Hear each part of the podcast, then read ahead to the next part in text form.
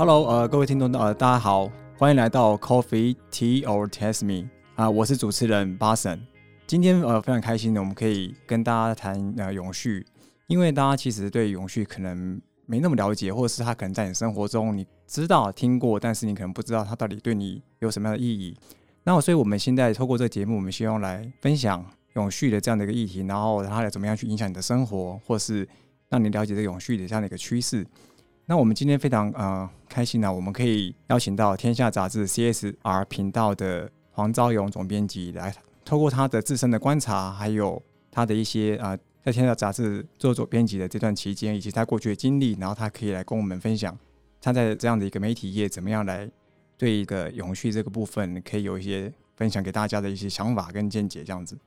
来欢迎黄昭勇总编辑。哎，八神好，各位听众朋友大家好，我是昭勇。那我们现在开始想要想要了解一下哦，就是对于永续这件事情呢，我们想要知道永续发展。现在杂志 CSR 频道在蛮长一段时间，其实都会去报道企业啊、社会的一些改变，或者是看到一些趋势，或者是去看到一些国际上一些变化。那也想要请你分享一下，看是不是有你观察到一些趋势，然后可以来跟让大家知道说，这个永续是不是已经慢慢在你的生活中有所。萌芽，或甚至已经开始在影响你的生活，甚至有所变化，这样子。是，谢谢巴神的问题哦。其实永续它真的不是一个新鲜的名词，那但是不可讳言，就是这两年在很多领域都被讨论到非常多，不管是在媒体，在这个企业里面，甚至在国家组织哦。那如果大家还有印象的话，现在是二零二二年嘛。二零二一年初，那时候台湾的疫情呃稍微获得一个比较好的控制的时候，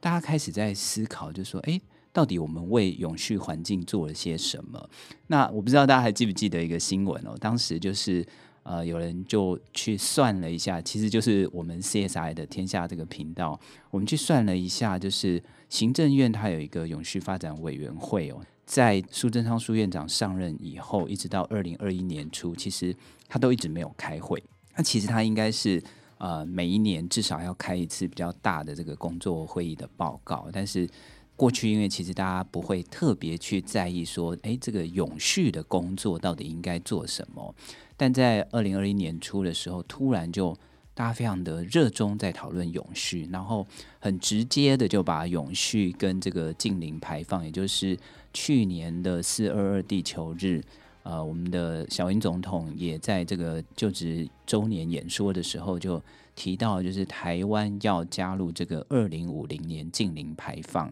所以我们可以看到，就是这几年其实在谈永续哦，大部分大家都在谈的是跟环境之间的关系哦。呃，但现在我想要先把它拉回来，就是作为我们生活比较基本的，我想先来谈一个。呃，我们人的这个定位的问题哦。那我自己是在台北出生，但是我的老家是在鹿港哦，所以我想用几首我这个年纪大家比较有印象的歌来去跟大家讨论一下，这个到底我们的定位是什么了。哇，好，非常欢迎，我去找。展现的好歌 哦，我没有要唱歌 哦，没有唱歌吗？对，我是说一九八零年代的时候，呃，那时候有一首歌叫做《鹿港小镇》哦，那这个主唱跟创作者就是罗大佑嘛，在在我这个年代的人可能对他会比较有印象哦。那《鹿港小镇》怎么唱啊？台北不是我的家，我的家乡没有霓虹灯。我不知道大家有没有听过这首歌，可能很多年轻的朋友对这这首歌是非常的陌生啊。那大概在过了十年之后，有另外一位歌手叫做林强，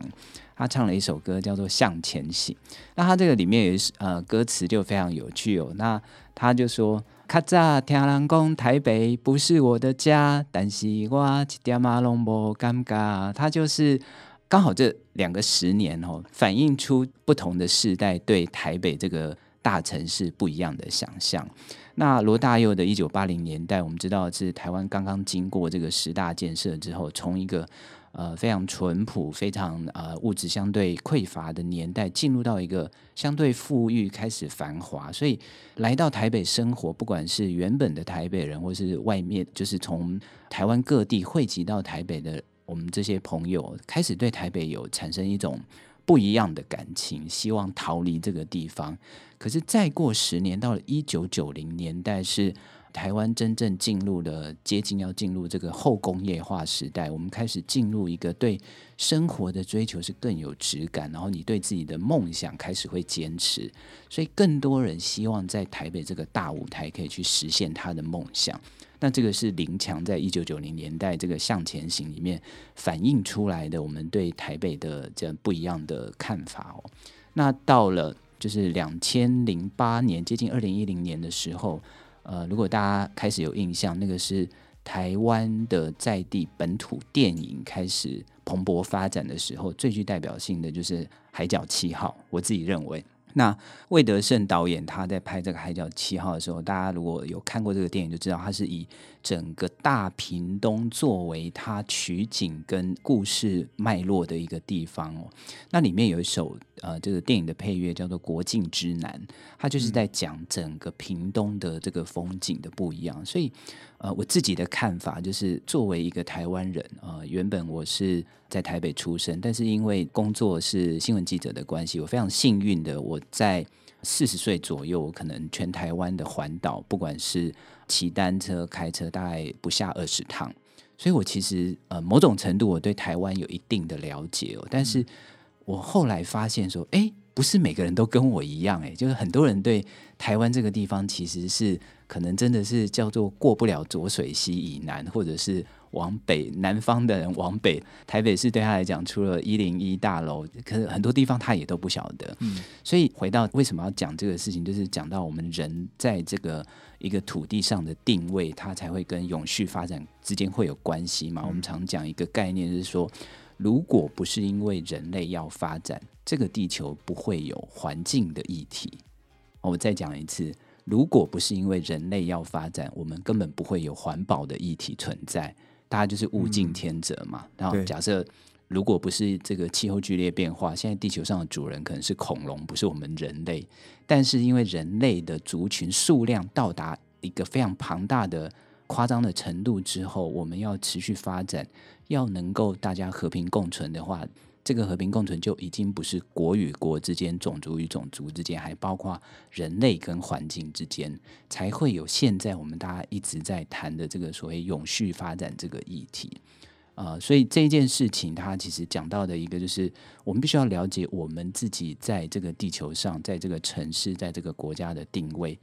当你有了这个定位之后，你才能够去做选择。所谓的环境发展的 tricky，它的困难就是你必须要去做选择，我们必须要去做选择。所以，呃，刚才巴神一开始问的问题就是，到底这几年永续发展这个议题有些什么样的变化？简单来讲，就是大家开始把。在做选择或者做发展计划的时候，必须要把人类以外的因素考量进去。我觉得这是一个最大的发展。举个例来讲啊，就是过去我们都非常欢迎台商回来投资哦，或者是说我们非常欢迎外商来投资。可是现在在投资的计划的过程中，我们会去问一件事情，就是哎，你的环境影响评估计划在哪里？嗯，那这两年呢？更重要的是，会开始去问什么？会开始去问说：“哎，那你的能源规划是什么？你的绿电占比会有多？就是你要你接下来的这个新的厂区，你要用多少的再生能源？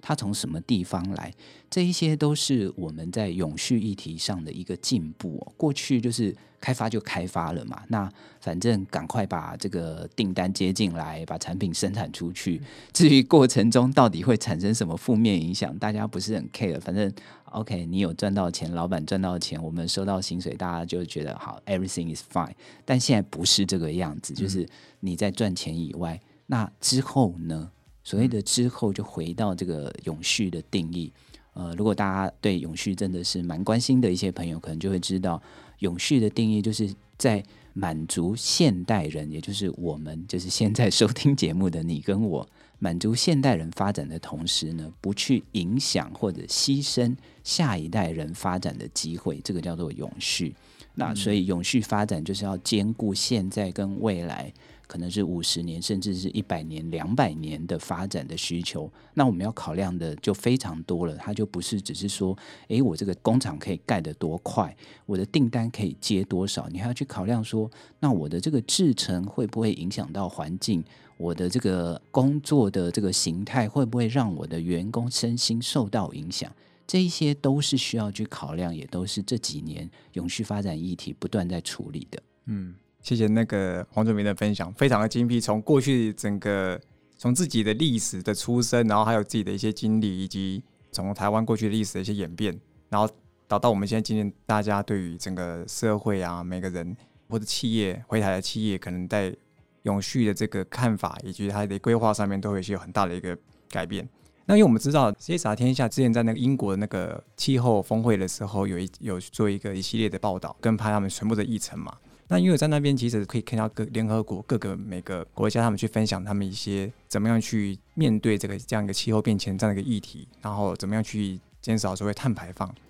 那天下杂志谢达频道在在这次观察里面呢，有没有简单的一个摘要，或是让大家可能比较快速吸收到这样的一个气候峰会里面带给大家什么样的一个警惕，或者是什么样的一个趋势，要可能你我很快就要被影响到，被这样气候变迁这样的议题影响到这样子。好的，二零二一年的十月底、十一月初，在英国的 Glasgow 举办的这个联合国第二十六届的气候峰会，我们叫呃英文就叫做 COP twenty six 哦。那这个 COP twenty six 它是原本应该是二零一零年的时候要举办，就是但是因为疫情的关系，它就延后了一年。那延后一年，其实它在举办的过程中也是非常的辛苦了。过去的气候峰会最多的时候，一届在那差不多大概十到十二天的时间，会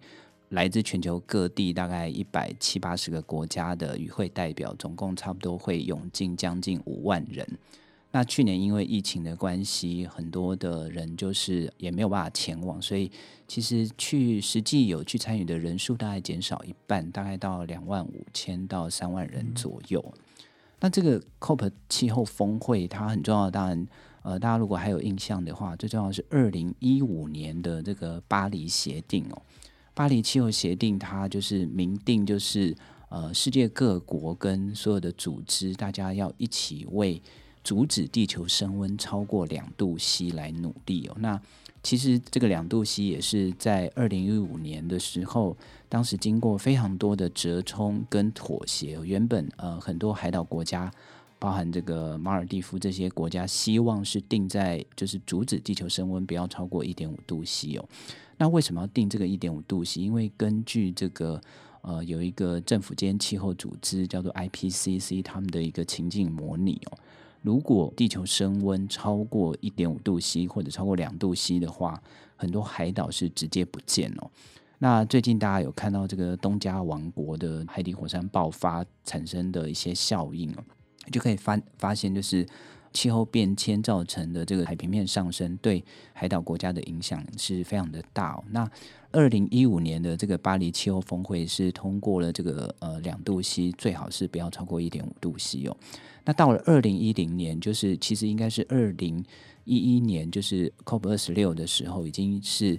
呃，没有人在谈两度 C 了，大家在谈的都是怎么样阻止地球升温一点五度 C 哦。那为什么五年间会有这么大的变化？其实，呃，如果大家呃稍微回想一下，二零一一年台湾发生了什么事情哦，现在可能大家都没有印象，因为最近天气湿湿冷冷的。可是大家如果再稍微回想一下，二零一一年整个上半年台湾都在为什么？为缺水所苦，为干旱所苦。那为什么会二零一一年台湾突然会出现干旱呢？因为二零一零年是台湾五十六年来第一次没有台风登陆台湾哦。我们都知道，就是台湾，我们讲说山高水急哦，台湾有呃非常多的水资源，但是因为我们的地形的关系，很多的水是没有办法留住的，除非你要去啊盖水库啦，盖这个蓝河坝。那过去呢，通常我们的这个 pattern 是这样，就是到了冬天是干燥，然后可能有一点点湿，但是其实最主要是冷，所以冬天的这个时候呢，是进水量稍微比较少了。到了春天之后就要等梅雨。那大家如果呃还有一点印象，差不多在五到七年前，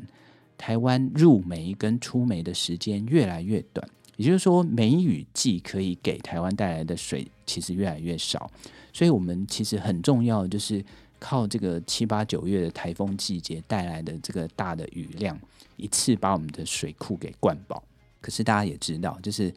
呃，我们对台风真的是又爱又怕。喜欢它的水，但是不希望它带来灾害，所以在二零一零年没有台风登陆那一年，台湾算是风调，但是雨不顺，所以到了二零一一年，我们就历经了将近呃六到八个月的干旱。那这个干旱呢，当时真的其实可能很多朋友就是比较年轻的，没有经历过台湾真正干旱的时候。我小时候是。真的是拿着水桶去追着那个消防洒水车去拎着水回家用了。那现在当然，我觉得呃，一方面是我们的整个基础建设也变得更好，然后政府啦、企业还有民间，大家在这个呃水资源的调配上也有比较努力。所以二零一一年大家也非常幸运的，就是在这个八月以后，哎，终于有。雨进来了，所以大家没有感受到很难过的那种，真的就是完全没有水可以用的时候。可是这个也就反映了说，在过去的这几年，极端天气事件是越来越频繁。那所谓极端天气事件，就是像暴雨啦、像干旱啦、像热浪啦，这个在呃世界各地所有的人几乎都可以感受得到，所以。到了二零一一年的十月底、十一月初的这个联合国气候峰会，在这个英国举办的时候，大家就非常同意，就是阻止地球升温不要超过一点五度 C，没有人再去谈二度 C 的问题，因为看到这个极端气候对我们的影响真的是太大了。那去年在这个英国的这个气候峰会，当然也是有很多人在场外抗议哦，但是他也通过了几个非常重要的一个决议哦。第一个是在二零一五年巴黎气候协定的时候，那时候有所谓的文件六，就是全球的碳交易市场要怎么样规划跟执行哦。在去年的这个 Glasgow 的气候峰会是正式通过了这个所谓的文件六 Article Six，让全世界的这个碳交易市场有机会成型哦。那碳交易市场为什么这么重要？就是呃，其实它就跟这个过去大家熟知的关税贸易障碍，或者是从经济学上来讲的这个比较利益法则，就是，诶，我在一个劳工成本相对低廉的地方去做呃生产，然后再把这个产品卖到其他的国家，可以赚到比较好的价格。那呃一些比较好先进的国家，它就去发展品牌哦。具体的比喻就是，譬如说我们在生产这个 iPhone 的时候。大家都知道，哎，我们很多人都在使用这个苹果的手机，可是苹果自己并不生产手机，它的手机是委托在中国大陆的一些厂商，包含我们的这个红海来去帮他做组装去生产。那为什么他要把这个生产基地设在海外？那当然就是因为在呃美国境外的地方，它的这个人力成本相对低。所以，在这个人力成本相对低的地方生产的这个高品质的手机，再卖回到这些消费力相对高的一些先进国家，那这些工人可以有薪资赚，那这些品牌商他也也可以有很好的获利哦。那这个就是一个国际贸易的一个状况。那去年的这个 Article Six 在讲这个碳交易市场，其实就是要去处理这个问题，也就是说。在很多的先进国家，包含像是台湾，现在我们对环保、对于工厂的这个环境的相对污染的防治的需求要求都非常的高，那它无形中就会产生一些成本，这样子的成本，我们就把它称之为一个叫做隐含的碳成本，或者是说有人讲说这个叫做环境的外部成本。过去我们在，比如说我们在生产一只 iPhone 的时候。你会去用到非常多的电嘛？因为它需要呃，可能二十四小时赶工，机器本身也需要电。那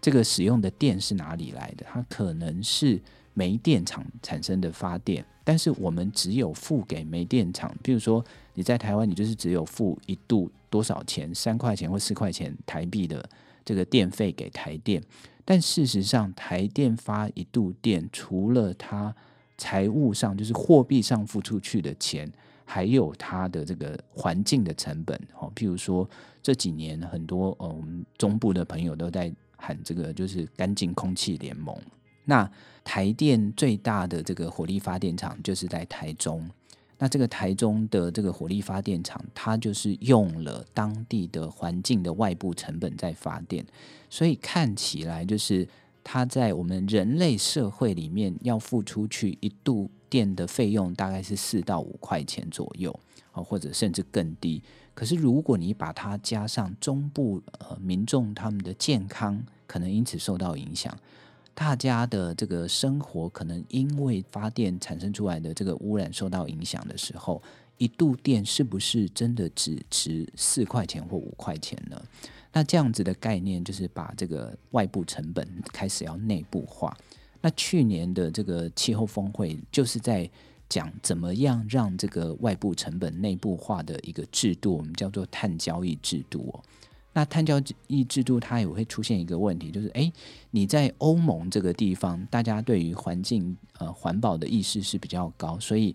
在工厂的污染防治上投注的心力或者付出的成本，可能要比在亚洲高。那如果说亚洲不跟着改变的话，将来这些企业还是一样啊。那我反正我就去选择这个外部成本低的地方去生产。可是大家知道，过去我们讲说地球只有一个。听起来很像是一个口号，可是你想想看，这个空气污染哦，它不会只停留在你的上空，诶，它会飘到别的地方。是，对，所以如果说，哎，就算我们台湾哈，我们跟呃日本哈，我们跟欧盟这大大家很有共识，我们都要求这个生产线要用最高规格的环境保护，可是我们的邻居。或者是其他的国家，假设不遵守，那也没有用啊。所以碳交易就是要让这个全世界的环境外部成本可以接近一致化。那这是去年气候峰会的一一项啊，算是蛮重大的一个进展哦。那当然，更重要的是接下来这个制度有没有办法实际上的上路？那第二个很重要的一个进展就是，大概有差不多一百个国家，他们同意就是。在未来的五到十年，尽量减少这个化石燃料的使用跟二氧化碳的排放哦。那在这之前，其实大家都知道，这个化石燃料会产生这个温室气体或者产生二氧化碳的排放。但是很多国家就会讲说，可是我呃我的工业化还没有到达那个程度，我还是需要靠这些化石燃料跟这个煤电厂的支撑，我才有办法去让我国家经济来发展啊。所以。大家过去都不愿意把这个减少化石燃料的使用写到气候峰会的结论里面，但去年大家真的是感受到，如果人类现在再不做出选择之后，真的会来不及，就是会让人类跟这个环境就是一起消灭哦。呃，在谈到永续这个议题，我常讲一件事情哦，是人类需要现在的地球，而不是地球需要人类。这两个差别是什么？差别就是。地球上没有人类，地球可能会更美丽。但是人类如果没有现在这个地球，我们可能无法生存哦。这是一个既残酷，但是又非常呃实际的一个状态哦。所以我们要去保有现在地球愿意提供给我们的居住环境，我们就必须要做出选择，就必须要跟这个呃化石燃料说拜拜。去年峰会里面，包含这个联合国的秘书长，还有这个大会的主席都说。够了，不要再使用化石燃料了。我们真的必须要做出改变。嗯，今天非常开心呢，由黄总总编辑跟我们分享了环境永续的这样子的一个议题啊。那相信大家对于这个部分已经有一个初步的了解以及认识。我们刚刚也偷偷问了一下那个黄兆勇总编辑，他其实还有很多部分想要让大家来一起做一个分享。所以我们下一集啊，我们特别再邀请他来我们节目，跟大家来去做一个介绍。他对于这个永续更进一步的一个看法。我们是 Coffee Tea or Test Me，轻松聊永续。我是主持人巴神，我们下次见。